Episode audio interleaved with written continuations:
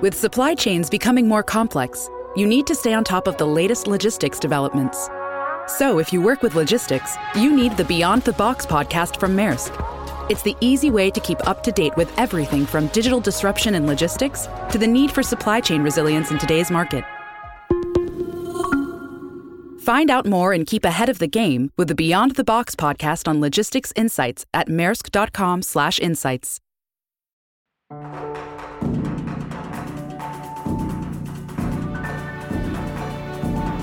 Bienvenidos, esto es ASTI Podcast.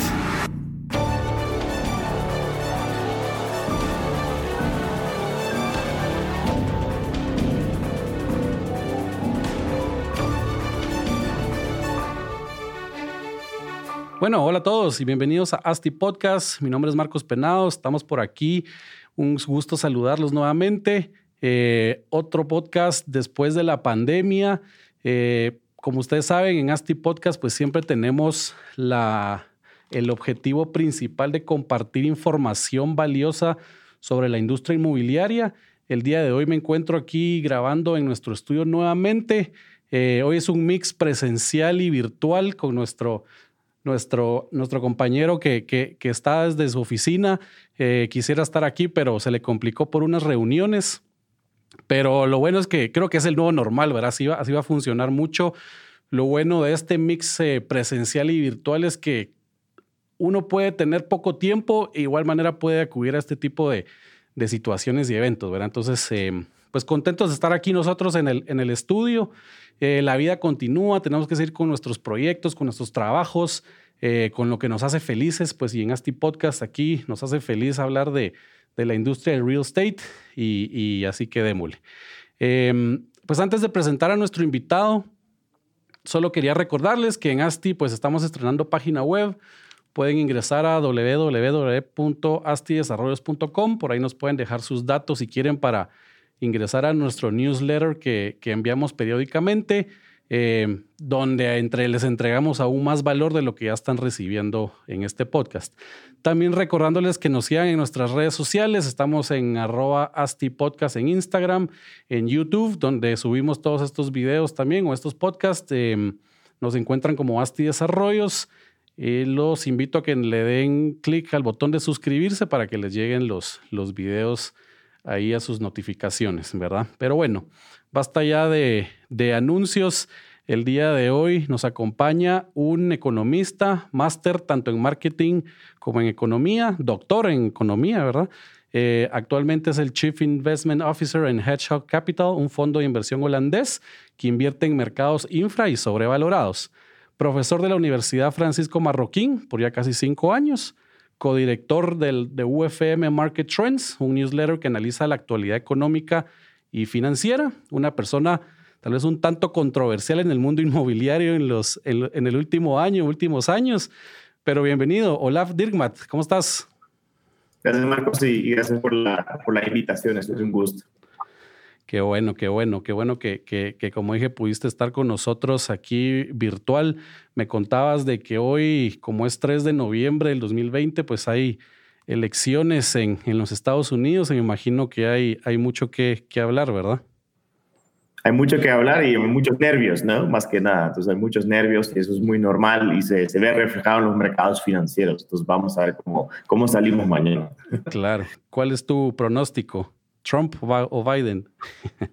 Yo, no, yo no hago predicciones, eh, efectivamente, y, en este caso no, no va a ser excepción, pero me, me, parece que Biden está, está más mejor posicionado, ¿no? Entonces, eh, eh, bueno, vamos a ver qué pasa mañana. Vamos a ver qué dicen las, las noticias. Pero bueno, el día de hoy no, no, no, no es nuestro interés hablar de política, es más hablar, hablar de real estate, desarrollo inmobiliario, la industria queríamos platicar un poco acerca de cómo, cómo visualizamos eh, la industria inmobiliaria en esta época post-COVID, ¿verdad? Este hito que, que marcó o que marca, que marca el virus, creo que vamos a pasar bastante tiempo hablando de, de, la era, de la era post-COVID, pero um, bueno, hola, sabemos que la, que la industria inmobiliaria es muy cíclica, ¿verdad? Tal vez, tal vez más, más que otras industrias. Entonces, tal vez ahí contanos cómo ves el status quo de la industria actualmente.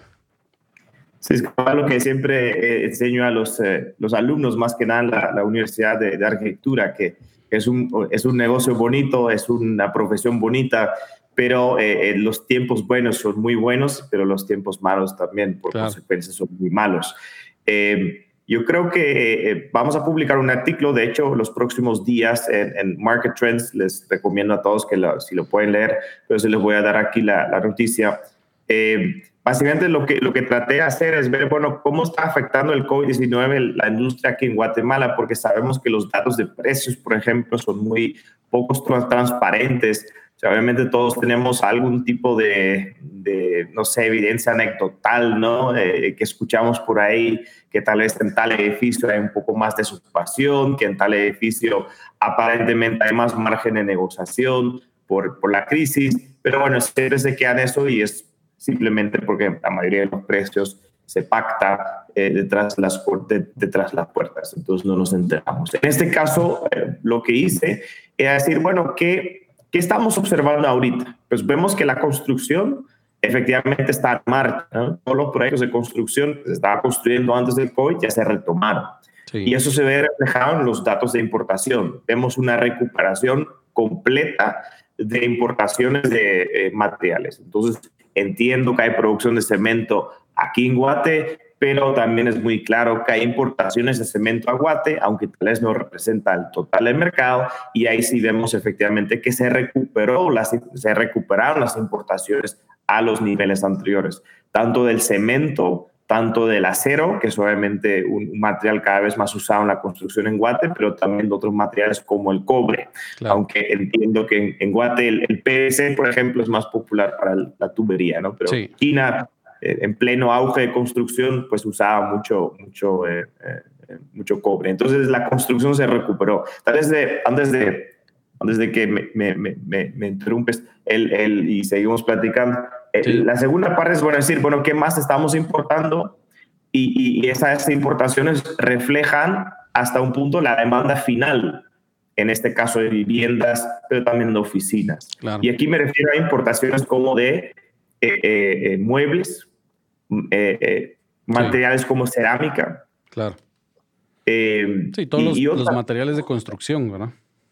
Exacto, pero el que, digamos, no se usa durante la fase de construcción, sino que en teoría la mayoría de las personas pues lo compra eh, eh, después, ¿no? Electrodomésticos es una categoría. Es cuando ya se entregó eh, el, bien raíz y entonces el que el comprador pues termina comprando ese tipo de bienes para obviamente amueblar y, bueno, poner la línea blanca, etc. Y esos datos de importación sí están bastante peores, es decir, no se han recuperado para nada y todavía están un 20% por debajo de niveles normales. Entonces, ahí no se ve esta recuperación. Entonces, mi miedo en la actualidad es que la construcción en el corto plazo se recuperó una vez ya en marcha un proyecto. Tiene mucho sentido financiero seguir construyéndolo hasta, hasta el final, porque ya tuviste un montón de gastos en, permisos, licencias. no lo puedes dejar parado, ¿verdad? Tenés que terminarlo. Hay que terminarlo y, eso es lo que estás observando ahorita, creo yo. Pero nos puede engañar un poco, porque si la demanda final no se recupera de, igual forma, eso va a ser el impacto del COVID y ese impacto no es directamente visible en los, los, datos de construcción, por ejemplo. Entonces, mi preocupación es que la demanda final no se va a recuperar, pero bueno, hay que ver cómo, cómo se evolucionan los, los datos de importación de esos bienes en los próximos meses, ¿no? Creo yo. Sí, entiendo entonces que, que, que la idea es decir, ok, la, la, construcción se reactivó, obviamente porque todos los desarrolladores y proyectos, pues, que tenían proyectos en marcha, tienen que terminarlos porque tienen un costo financiero, porque tienen responsabilidades ante clientes, responsabilidades ante, ante sus inversionistas, llamémoslo así, pero al final el, cliente final que tiene que utilizar ese bien inmueble no está al mismo nivel de que ya quiere ocuparlo o que ya quiere comprarlo. Entonces probablemente el efecto COVID no se está viendo ahorita y no se va a ver tal vez en los próximos meses, sino que tal vez a mediados, finales de 2021 es cuando, cuando podría impactar. Bueno, obviamente al, al, proyecto, al desarrollador, si no, no, lo está, no lo está vendiendo, no se está absorbiendo su proyecto desde ahorita, pues lo, lo, va a sentir, va, a sentir que le está pegando, ¿verdad? Sí, lo, más probable, no tengo los datos, pero lo, que estaría eh, eh, viendo sería obviamente los datos de absorción. Eh, probablemente los tiempos se están alargando y también tenemos mucha pues, evidencia anecdotal, no todos los proyectos, pero hay proyectos que, que han sufrido cancelaciones. Claro. Entonces, em, es un problema porque puede significar que para ciertos proyectos pues se quedan con, con viviendas o unidades que, que, pensaban que ya tenían vendidas prácticamente y ahora resulta que no. Entonces también vemos más esfuerzos de, de mercadeo, vemos más, más, gasto de mercadeo, creo que por, por, muchos desarrolladores. Sí, seguro. Y pasando, bueno, y ahí tal vez, tal vez hablando cuando los desarrolladores piensan o, estructuran sus, sus eh, proyectos tomando en cuenta, bueno, ahora creo yo que, el efecto crisis tal vez antes no lo tomaban en cuenta, ahora pues deberíamos de, alguna forma tomarla, tomarla en cuenta para analizar el riesgo. Eh, creo yo que en Guatemala pues el tipo de negocio o el tipo de negocio inmobiliario que desarrollamos es el, es el más riesgoso que existe en, ese espectro riesgo-retorno de la industria, ¿verdad? Porque, se, cataloga como el, el, opportunistic, que es eh, especular que vamos a vender lo que estamos construyendo. Era especulando que vamos a lograr, va a tener una absorción al precio que nosotros le estamos pactando, a comparación de, de los otros tipos de desarrollo que, son un poco más, menos riesgosos, pero obviamente, menos rentabilidad. Eh, y cuando, y tal vez ahí va la, pregunta, en otros, en, otros, en otros mercados pues un poco más desarrollados, este tema no se, no se utiliza tanto, este tipo de, de, desarrollo, ¿verdad? Sino, sino que es más, o sea, siempre se, se desarrollan proyectos, pero se venden, se venden tal vez a un solo, a un solo dueño, un fondo de inversión que, que ya lo utilizan para, para, para renta, ¿verdad? ¿Por qué, ¿Por qué crees que es esto? Sí, efectivamente la ausencia de, inversión a largo plazo, ¿no? E, es, es, cierto, tienes toda la razón. Digamos, en muchos países es muy típico que un administrador, una empresa de administración de bienes raíces compra un edificio completa y, luego se, se dedica al negocio de rentar y obviamente mantener el edificio ocupado y cuidar el edificio hasta un punto, ¿no? Entonces, es un modelo que no existe en Guatemala. Aquí los compradores son, digamos, eh, usuarios o inversores pequeños y eso eh, eh, hace que las variables que se mueven en general son diferentes también. Todo tarda un poco más, parece, ¿no? Entonces yo, he dicho antes que, por ejemplo, en Estados Unidos la tasa de ocupación de cualquier bien raíz está cercano al 95%, es decir, todas las unidades siempre están el 95% ocupadas. sin embargo, eh, eh, cuando hay, digamos, eh, cambios en el mercado, tal vez hay más oferta o tal vez hay más demanda, la variable que se mueve entonces es el alquiler. Entonces los precios pueden cambiar para arriba o para abajo dependiendo de la oferta-demanda del mercado. Y son cambios muy instantáneos. Digamos, los cambios no tardan un año en llegar, tardan un mes en llegar. Si ellos tienen una ocupación muy elevada, un mes, bajan los precios. y tiene una ocupación muy baja y, y siente que hay mucha demanda, suben el precio el mes que viene. Esa no es la variable que se está moviendo en Guate, ¿no? Ni en los últimos años. Es la variable de ocupación. Entonces, tal vez antes estamos a 75%, puede ser que colapsa a 60%. Tal vez la pregunta es si esto es sostenible, ¿no? Si esta tasa de ocupación puede ser tan baja por mucho tiempo sin que los precios se, se empiecen a ajustar. Claro. Ahora, regresemos al, tema de por qué, por qué no tenemos aquí el modelo de a largo plazo, como decías, ¿verdad? Y yo creo que la, la principal variable son las, es la tasa de interés o el costo del capital para, para, para realizar este tipo de negocios, porque en realidad, la por lo menos para vivienda, la rentabilidad de una vivienda es menor al costo del crédito de, un banco, digamos que sería lo más, lo más barato. Entonces hay un spread negativo, lo cual no te deja, no te deja aquí comprar una vivienda para rentarla, porque no, no, ni siquiera, el, ni siquiera estás, estás pagando el costo financiero del, del, préstamo, ¿verdad? ¿Por qué crees que, o por qué es que, que, que, en, estos, en estos mercados más desarrollados, pues eh, pueden adquirir eh, vivienda a una tasa del 2-3% cuando aquí es 6%, 7%. ¿Qué, ¿Cuál es ese, ese, ese, ese factor? Pues muchas razones, ¿no? Entonces, primero el, bueno, eh, primero el tema de inversión a largo plazo, porque lo que, lo que diferencia a Guatemala a otros mercados es que simplemente hay más fondos que se dedican a la inversión en largo plazo. Es decir, en Estados Unidos hay más aseguradoras, la gente se tiende a asegurar más y ellos invierten las primas en, proyectos de, a largo plazo con rentabilidades pues estables. Lo mismo fondos de pensión, ¿verdad? Holanda, por ejemplo, tenemos mucho ahorro eh, eh, de pensión. Eh, y luego, obviamente, el ahorro bancario. Ahora, el ahorro bancario es probablemente de los tres que acabo de mencionar el que sí hasta un punto existe en Guatemala. Los bancos están bien capitalizados, pero ahí también vemos que hay incentivos a la inversión en deuda pública. Entonces, bueno, si el Estado paga el 6% eh, eh, y tú tienes, eh, ese es tu costo de oportunidad como banco, y claro, un crédito al gobierno en la mayoría de los casos se considera más seguro que, por ejemplo, un, crédito empresarial o un crédito hipotecario, o un crédito incluso a un desarrollador. Entonces, eh, la tasa por definición por ese costo ya debe ser mayor que 6. Y eso tiene que ver, pues, uno, con eh, eh, la falta de inversión extranjera en todos los sentidos, no solo en la compra de deuda pública, pero digamos en, en toda la economía guatemalteca. Y dos, simplemente una falta de ahorros y lo poco que hay efectivamente hay incentivos fiscales a que se termina invirtiendo en la compra de deuda pública y no tanto tal vez al sector privado donde es eh, eh, el, el, sector de bien raíces es, un nicho ¿no? de, ese, de ese sector privado. ¿Y no sería interesante poder, poder poner una política que, que el sector banco pueda comprar solo un porcentaje de la deuda pública y de ahí el, el Estado tenga, se financie por afuera a seguramente costos más, más, más baratos, ¿verdad? Y, y promover que las entidades financieras le apuesten más a, a, a la economía nacional, ¿verdad? No, ¿cómo, ¿Cómo ves eso? Exacto, ese sería lo ideal, es decir, financiarnos no tanto en quetzales, la deuda pública, sino en dólares o en euros.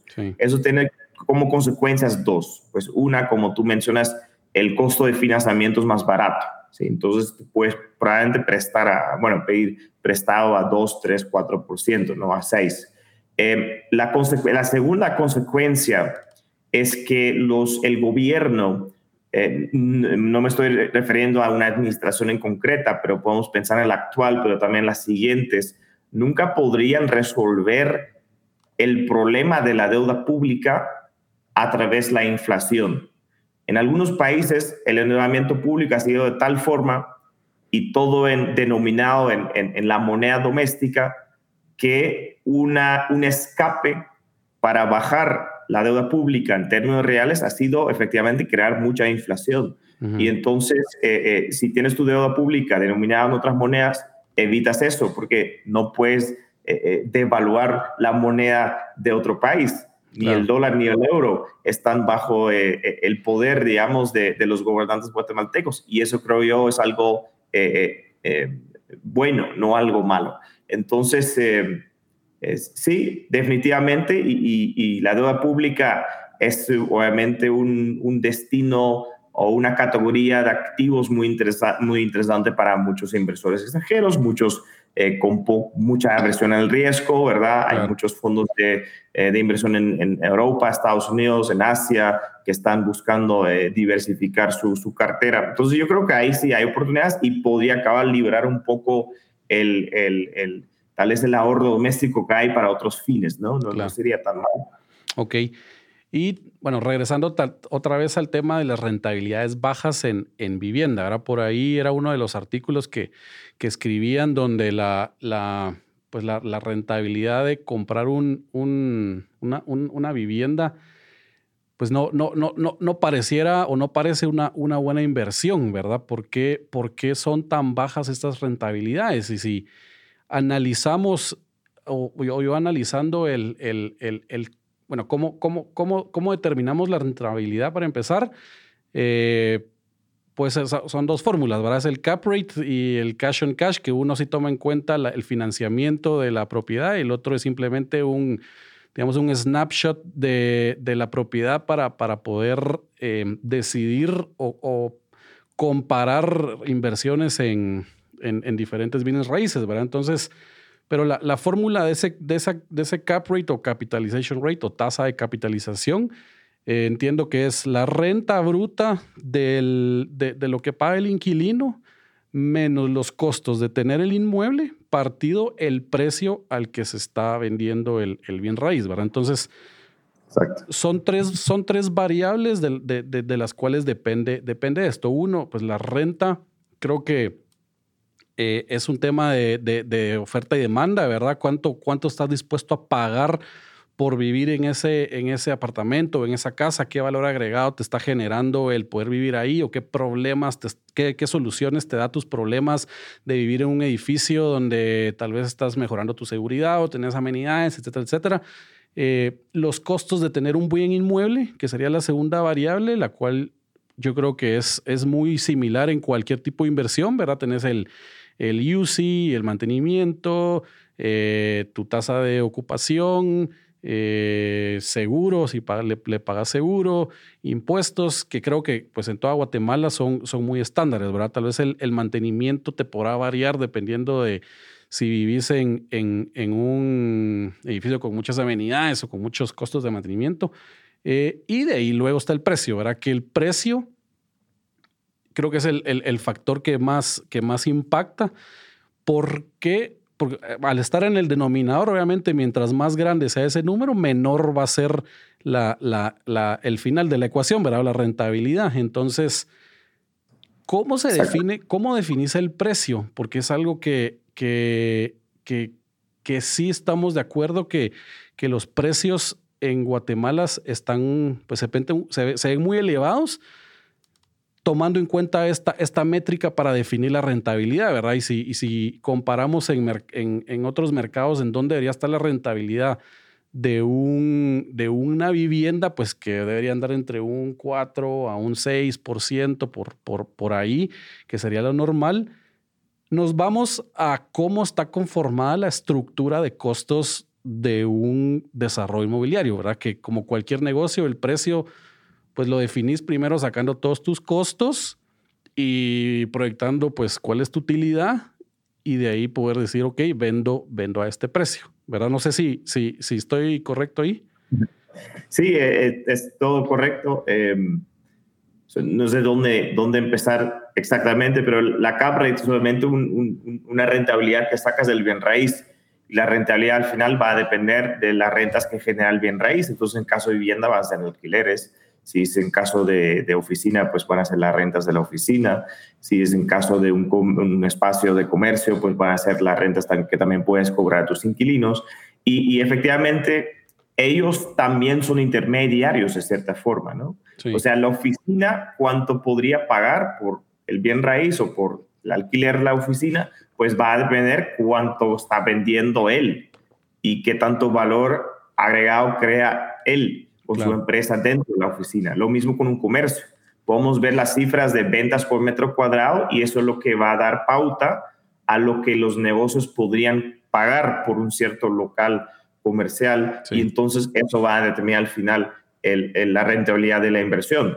Eh, sí, la cap rate son, son bajísimas y, en parte creo yo porque, bueno, uno, la inversión no es institucional, como hemos dicho en, en otro país como Estados Unidos.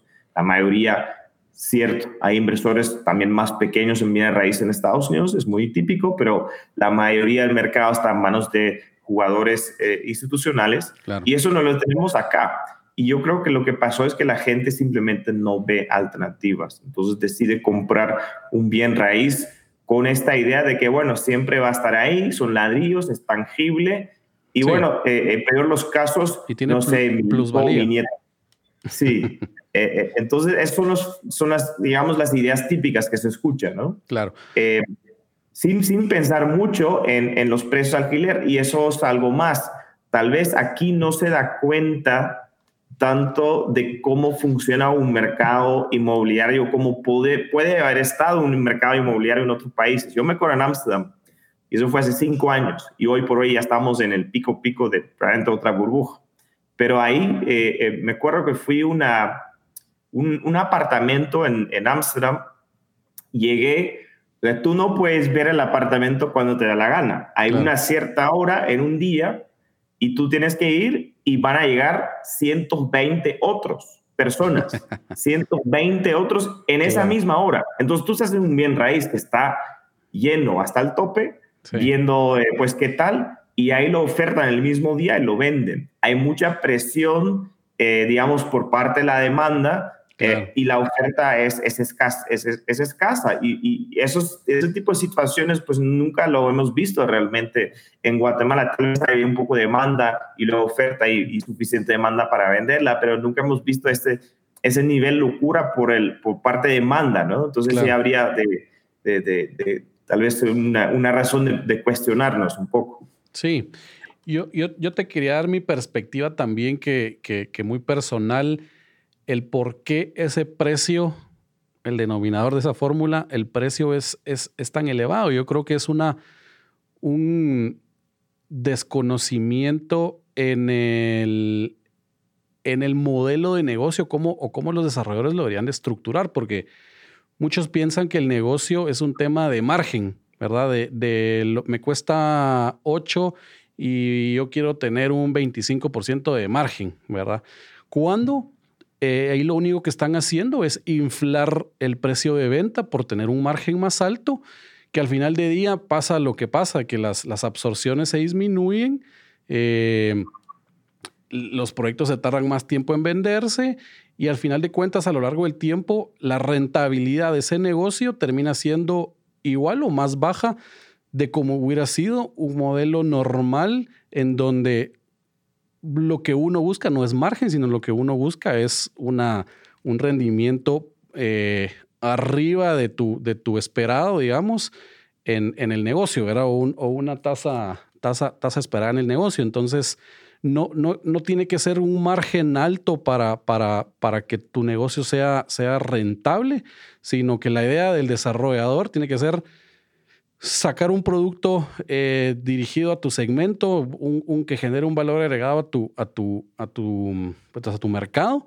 venderlo rápido, entregarlo rápido, recuperar tu plata rápido, ¿verdad? Entonces, mientras acortas el tiempo de ese proyecto, vas a lograr una rentabilidad mayor, tal vez con un margen del 10%, 8%, pero rápidamente estás invirtiendo en, en algo más, ¿verdad? Y ahí mitigaste mucho eh, N cantidad de riesgos que pueden haber al tener tu, tu, inversión parada en un proyecto demasiado tiempo, ¿verdad? Entonces, ¿y qué es lo que ha ido, ha ido, pasando? Y con, conforme, conforme estos desarrolladores piensan que, que, que el margen es lo que tienen que buscar, elevan los precios de venta y como la tierra está ligado o debería estar ligado a un porcentaje de la venta, llamémoslo así, porque la estructura de costos de un proyecto eh, es, como, es como hacer hamburguesas, pues el pan te cuesta cierto porcentaje de tu venta, la, la carne cierto porcentaje de tu venta, la lechuga cierto porcentaje, igual es aquí, la tierra no te debe pasar de un 10% de la venta en, nuestro, en, nuestro, en nuestros análisis. Entonces,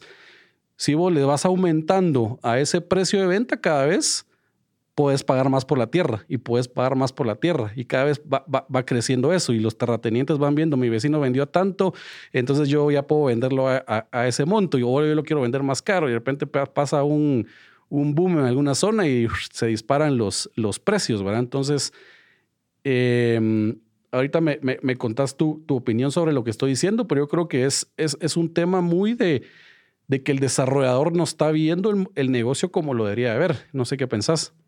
Eh, yo creo que lo has puesto de la mejor forma posible, creo yo. Es excelente. Yo creo que yo lo resumiría de la siguiente forma, todo lo que acabas de decir. Es una negación total del valor tiempo por parte de los desarrolladores. Y lo ves mucho, ¿no?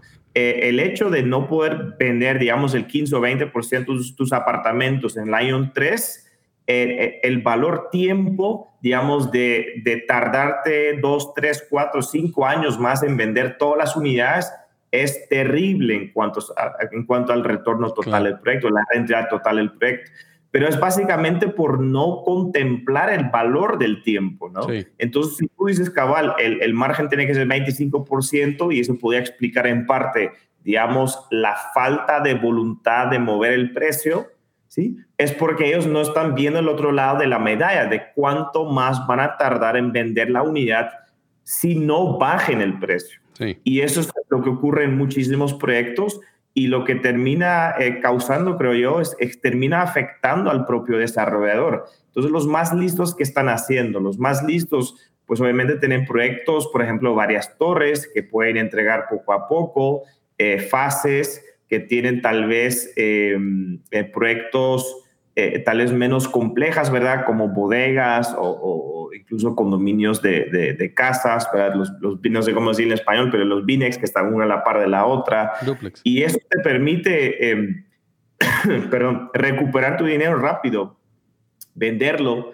Y bueno, puede ser que tienes que bajar el precio, pero lo más importante y es más costoso probablemente el valor tiempo. Si solo pensamos en, en, el costo de financiamiento, porque ese 6% que mencionaste, pues no solo son retornos, también son costos. El desarrollador se tiene que endeudar para financiar la construcción hasta una parte. Y, entonces ese costo de financiamiento eh, eh, también se tiene que contemplar y el costo de oportunidad. Si no tienes el dinero antes, entonces no lo puedes volver a usar, entonces no lo puedes volver a reinvertir y eso tiene un costo que muchos no están contemplando en la actualidad. Y no lo contempla y hay, y hay muchos que tal vez son, como también el desarrollo inmobiliario es mucho un tema de ego, de tener el mejor proyecto en la mejor zona y, yo tengo el dinero, entonces no necesito un apalancamiento, entonces yo lo, yo lo coloco, pero quiero ganar tanto. Entonces ahí es donde, donde el mercado se empieza a, distorsionar un poco porque no hay una línea, una línea básica o, base, digamos, de, de, cómo manejar el desarrollo. Y es un poco eh, falta de, educación financiera en cómo, en cómo generar este tipo de, de negocios, ¿verdad? Que creo que no solo el desarrollo inmobiliario, es, en cualquier tipo de negocios que el tiempo es un, factor, un factor clave y el, y el costo del capital también, cómo maximizas tus, tus rentabilidades. Cierto, sí, siempre lo pongo en la siguiente forma a mis alumnos, les, les pregunto, eh, ¿prefieren el, el 10% o el 25%? Entonces siempre me van a decir el 25. Pero entonces le digo, pero ¿en cuánto tiempo? Si ahora les digo que el 25 se ganan 10 años y el 10 en un año, ¿cuál escoge? Claro. Y ahí si hacemos los cálculos va a ser mucho más beneficioso el, 10% en, un año, ¿no? Entonces eh, ese es el, tema de los retornos y, los márgenes que, acabas de comentar. Es una buena forma de ponerlo. Buenísimo. Ahora también explicarnos un poco, bueno, muchos, muchos, y se habla de, y hablaron de burbuja, que venía burbuja. Em, tal vez para, para, para, muchos que nos escuchan el término no está, no está tan bien definido. Tal vez nos contás un poco qué es y por qué creen que, que, que viene o estamos en una, en una burbuja. Sí, el, el, el, a ver, el, nombre que inicialmente usé era fiebre, ah, pero eh, burbuja en todos sus sentidos correcto. Solo lo que, lo que muchos, a muchos no les gusta la definición. La definición es muy clara y la definición no, no me la inventé yo. Es una definición que, que cualquier persona en los mercados financieros puede reconocer, incluso creo que está en el glosario de The Economist, una revista muy prestigiosa en, el Reino Unido, de Economía, ¿no?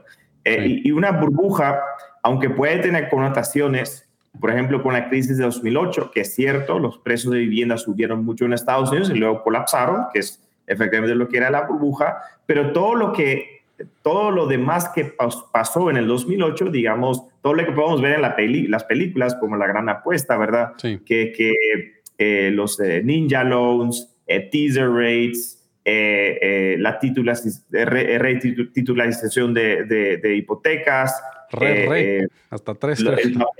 exacto, de los, de los rating agencies. O sea, hay un montón de factores más, pero eso no es la burbuja, solo son, digamos, digamos cosas eh, peculiares a esta burbuja en particular del 2008.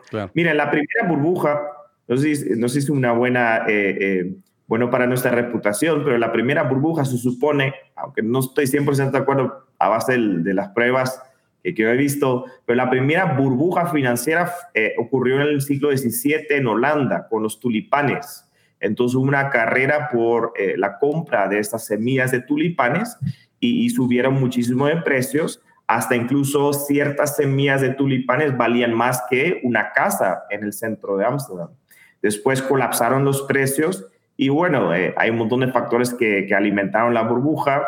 Eh, eh, hasta un punto podemos decir que tal vez no fue una burbuja tal como hemos vivido en tiempos después. Pero bueno, eso nos lleva un poco a la definición de una burbuja, que es cuando el precio excede por mucho el valor fundamental de algo, ¿no? Pues. Entonces, si nosotros estamos, a ver, un... Un, un, carro, ¿sí? un carro bonito, más o menos, ¿cuánto saldría en Guate? 10 mil dólares. Si pagamos por ellos eh, por este mismo carro 100 mil dólares, 10 veces lo que vale, entonces estamos sobrepagando. Si todos o muchos están sobrepagando, estamos en una burbuja. Eso es pues. básicamente el punto. Sí, pues pura, pura especulación. exacto. Entonces uno tiene, si yo digo burbuja y alguien dice que no, me, me tendría que enseñar, mira, este es el precio actual y es un valor justo porque los alquileres o los ingresos que genera este bien inmueble son estos y entonces es lo que vale. ¿sí? Entonces, el valor eh, eh, del inmueble que depende y se deriva de los alquileres que podría generar, los ingresos que podría generar, pueden explicar y respaldar el precio al cual se está vendiendo. Si alguien me puede enseñar eso, podemos tener un debate racional de si hay burbuja o no hay burbuja. Pero eh, no tiene nada que ver con el 2008, no tiene nada que ver con los subprime, los préstamos subprime en Estados Unidos y todo eso son únicamente detalles cosas peculiares a una burbuja muy específica, porque el 2008 no, es, no ha sido la única burbuja en el mundo, hemos tenido cientos y cientos de burbujas. Y yo creo que ahí es donde pues, la gente en el medio o, los que desconocen un poco escuchan esa palabra y dicen caos, se viene todo para abajo, crisis, etcétera, etcétera, y tal vez no, pues no es tan así de dramático, dependiendo también el nivel o o cómo lo planteamos, pero obviamente, como decís, el, el, valor fundamental tiene que ser el correcto para que no exista esto, ¿verdad? Y, obviamente estamos viendo que si esos rendimientos están, están bajos o más bajos de los promedios, es, es, para poner el ojo y tenemos que entender por qué está pasando. Que mi teoría era la que, la que conté o la que dije hace, hace, hace unos minutos, pero eh, creo que, lo, que todos los desarrolladores hay que, hay que ponerle atención a eso y entender que al final que los precios a los que vendemos tienen que, tienen que ir ligados al, al, a la rentabilidad hasta cierto punto, pero también al, al monto de renta o a la renta que, que, que, Guatemala y el segmento paga por esas, por esas unidades o por esos bienes raíces, ¿verdad? Para, para estar siempre en, en, en un equilibrio de, pues del, del mercado, llamémoslo así, ¿verdad? Sí, de hecho, eh, eso lo, lo, podemos ver. Tal vez dos puntos. Eh, quería comentar algo de la burbuja todavía, porque claro, tú, tú te referiste al caos y es cierto, puede ser un caos después y que hay un reajuste súper fuerte, pero también se puede desinflar una burbuja pues gradualmente, ¿no? Algo así pasó en Dubai. Entonces, Dubai creo que llegó al pico el 2014, 2015, llegó un pico, los precios estaban aumentando un 20, 30% al año, eh, había mucha construcción, lo cual lleva a más oferta más adelante de vivienda. Y entonces, por los últimos cinco años más o menos han bajado los precios dependiendo un poco del, año, algún año han bajado 1 o 2%, pero también han, habido años donde eh, cae un 10 o 15%. Entonces, gradualmente los precios empiezan a caer y caer. Incluso Dubai en cuanto al metro cuadrado, y eso suena muy raro, está muy cerca a los niveles en Ciudad de Guatemala, lo cual ya nos debía de, de, de cuestionarnos un poco, ¿no? Lo que tú dijiste es muy cierto es, ha sido otro debate fuerte, ¿no? Eh, eh, hay esta ilusión, creo yo, en, los mercados actualmente en Guatemala, que eh, hay una gran, gran clase media en Guate que gana aparentemente un montón de dinero y que pueden, por tanto, pagar apartamentos relativamente caros. Y yo creo que esa clase media no existe. Lo que existe es una clase alta, muy reducida, hay una clase media un poco menos reducida, pero igual es reducida, y luego hay un montón de gente que por desgracia, desafortunadamente, pues no gana tanto. Y, presentan el segmento C, yo creo que como un 40, 50% de toda la población del área metropolitana que supuestamente gana eh, eh, bastante más y suficiente para pagar una cuota mensual de incluso hasta mil dólares, ¿no? Y yo creo que eso es como algo muy fuera de la realidad Chapina. Entonces yo creo que esto ha llevado a ciertos proyectos en ciertas zonas que no son las, no son las zonas típicas donde se ha enfocado mucho, eso es lo que hemos platicado el día de hoy, pero tales zonas un poco menos populares en ese sentido. Entonces ponen proyectos que, que que, que, necesitan o requieren cuotas mensuales de mil dólares por un apartamento de dos, máximo tres dormitorios, no son grandes los apartamentos, en, en zonas donde creen que existe una clase media C que puede pagar fácilmente 800 mil dólares en cuota mensual, lo que simplemente no es cierto. Pero yo creo que la conclusión ha sido equivocada. Entonces van a una zona que no es tan popular, no sé, zona 5, por ejemplo.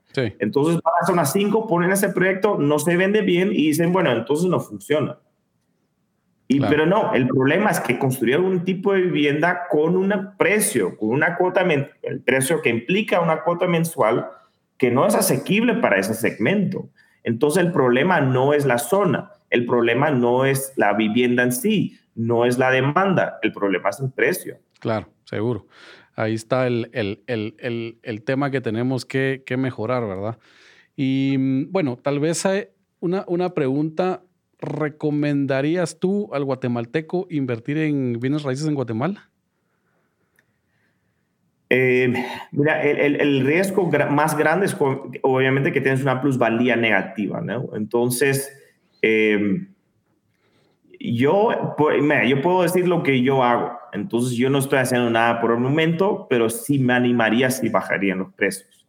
Eh, depende mucho de la salud del mercado de alquileres. Yo no lo veo muy saludable en el momento y eso me hace preocupar un poco para el corto plazo, para ciertas zonas, del, al menos de la capital, que los alquileres pueden bajar un poco, ¿no? Y eso otra vez afecta negativamente nuestra rentabilidad. Y la plusvalía siempre está, como también bien dijiste, ligada a esta rentabilidad. Entonces, si los alquileres no suben, es muy improbable o es completamente insostenible que los precios de compra siguen subiendo también. Entonces, tiene que pasar algo en el país para que haya más demanda, para que la gente tenga más poder de compra, para que haya más comercios, para que haya más empresas aquí que necesitan o requieren una oficina y eso es lo que va a estimular mayores alquileres y por último una plusvalía en tu inversión. Y yo creo que es, es una probabilidad seria para muchos que van a terminar con una, eh, eh, una plusvalía negativa.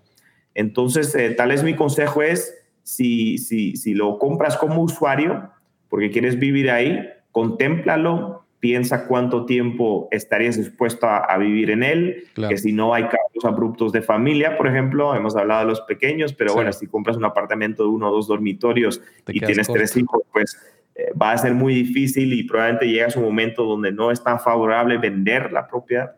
Pero si vas a vivir ahí como usuario, puedes contemplar perfectamente. Y luego como inversor diría yo, miren, ahora en, muchos activos, los precios son muy altos y no solo en bienes raíces.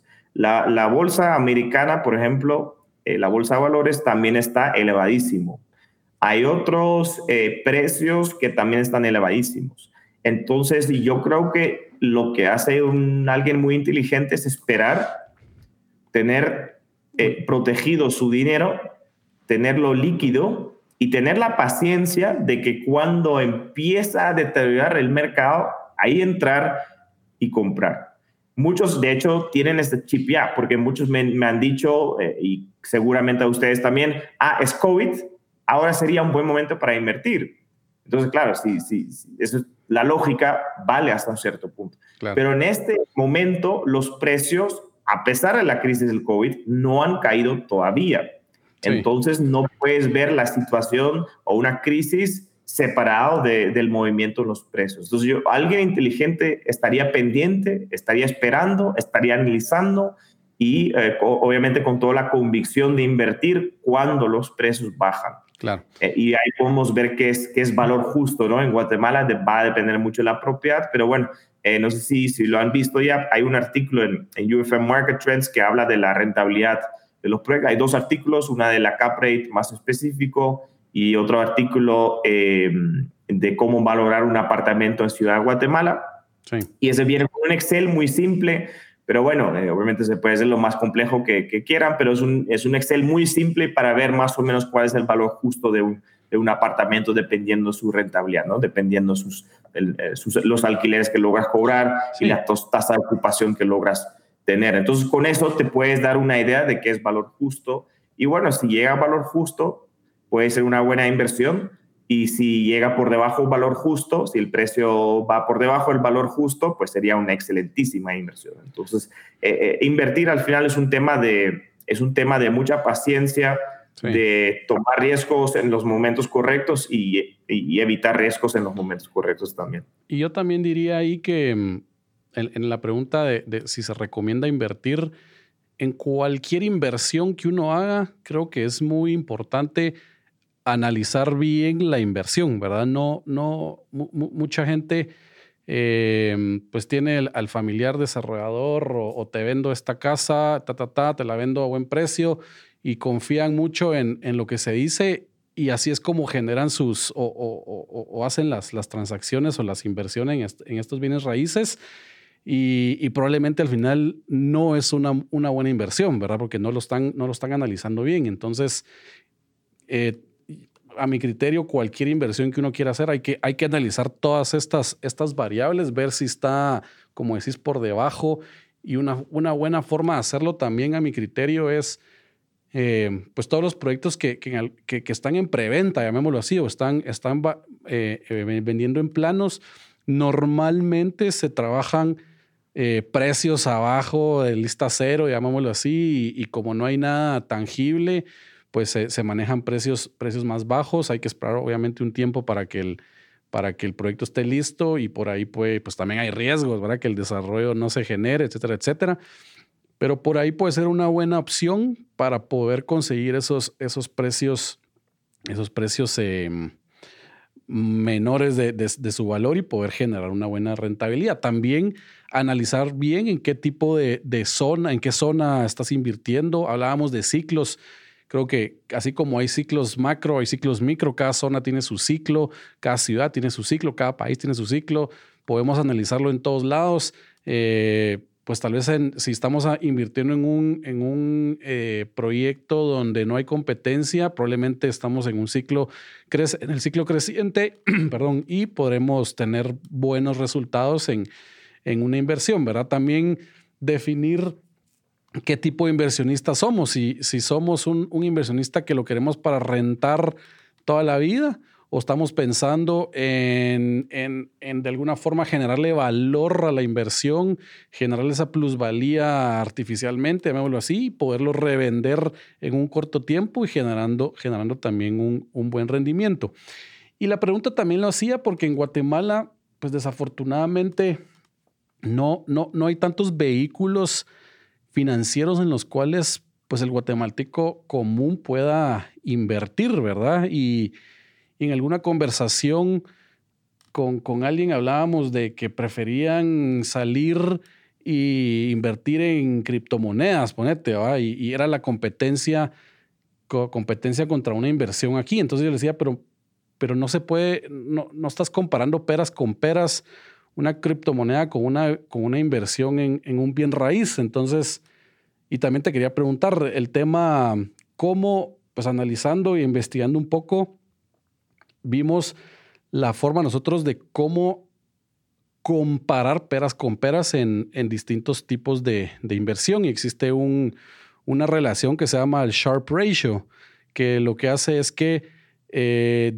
digamos que divide el, retorno eh, actual de tu inversión menos el retorno sin riesgo, que sería en, Guatemala el, pues un 6%, que son los, que serían los, el, el, el, retorno sin riesgo, y lo partís entre la, entre la desviación estándar, que es el cuánto fluctúa la, los retornos del promedio histórico de, de, ese, de ese activo, ¿verdad?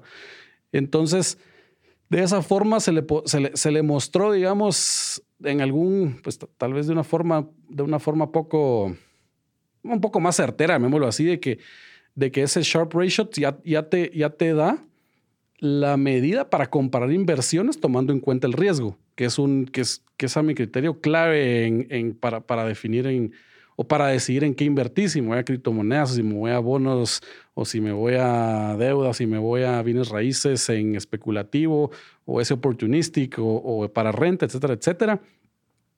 Y entonces te dabas cuenta o nos dábamos cuenta que en realidad no es una mala inversión, por lo menos para, para, para nosotros que no tenemos tantos vehículos financieros. ¿Qué pensás? Eh, bueno, muchos buenos puntos otra vez, ¿no? Entonces, eh, primero tal es la diligencia, coincido 100%, tiene, la diligencia es importantísima y a veces lo que, lo que me llama la atención es que la gente pregunta, bueno, entonces, ¿a cuánto se renta esto? Y tal vez la corredora o el, desarrollador dice, bueno, a mil dólares.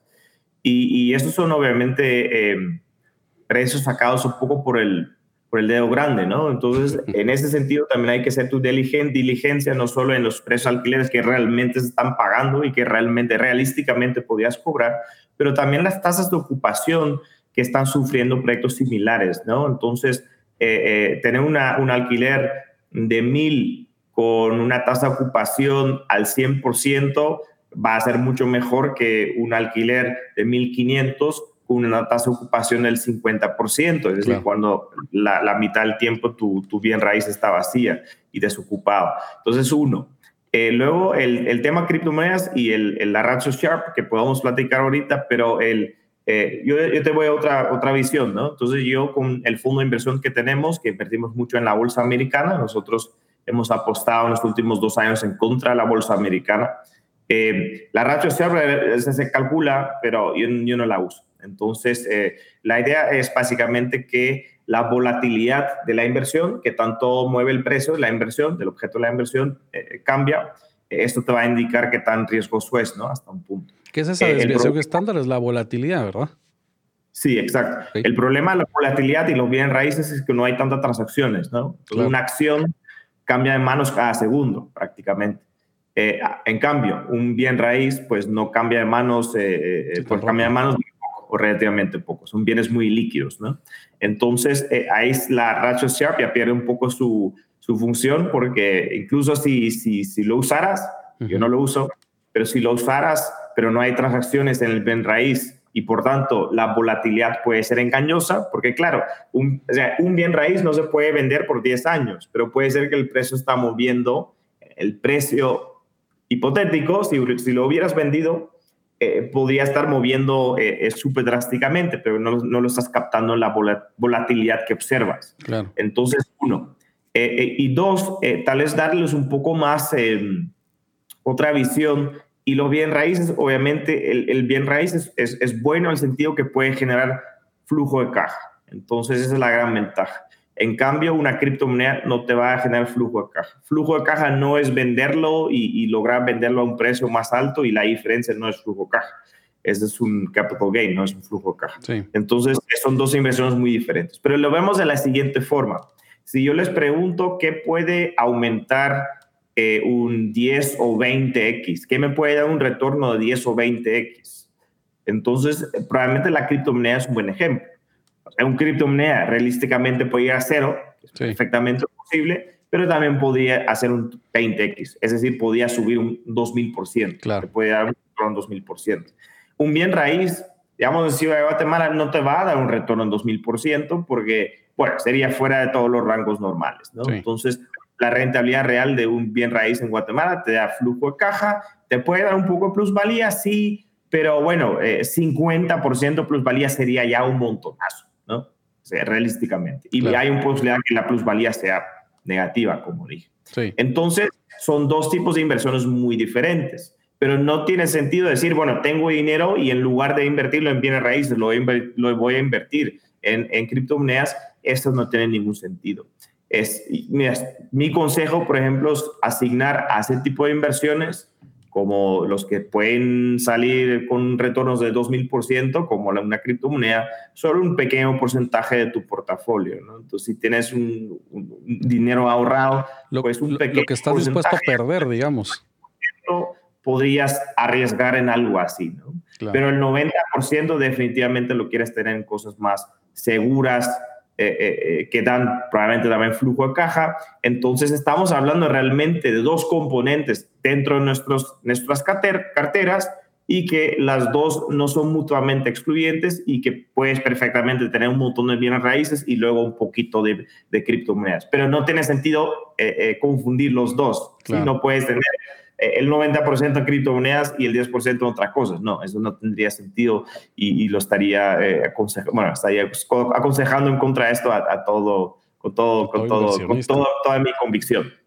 Sí, el tema de, ahí mencionaste como, como de preservación de capital, ¿verdad? Creo, creo que, es, que es clave también y esa diversificación de tu portafolio eh, pues ayuda mucho a esto porque de por sí pues generar un retorno es, es complicado en, en, cualquier inversión, ¿verdad? Preservar el capital debe ser lo, lo, primordial, como, como creo que decía Warren Buffett, que no, primera regla, no pierdas dinero. Segunda regla, nunca te olvides de la regla número uno.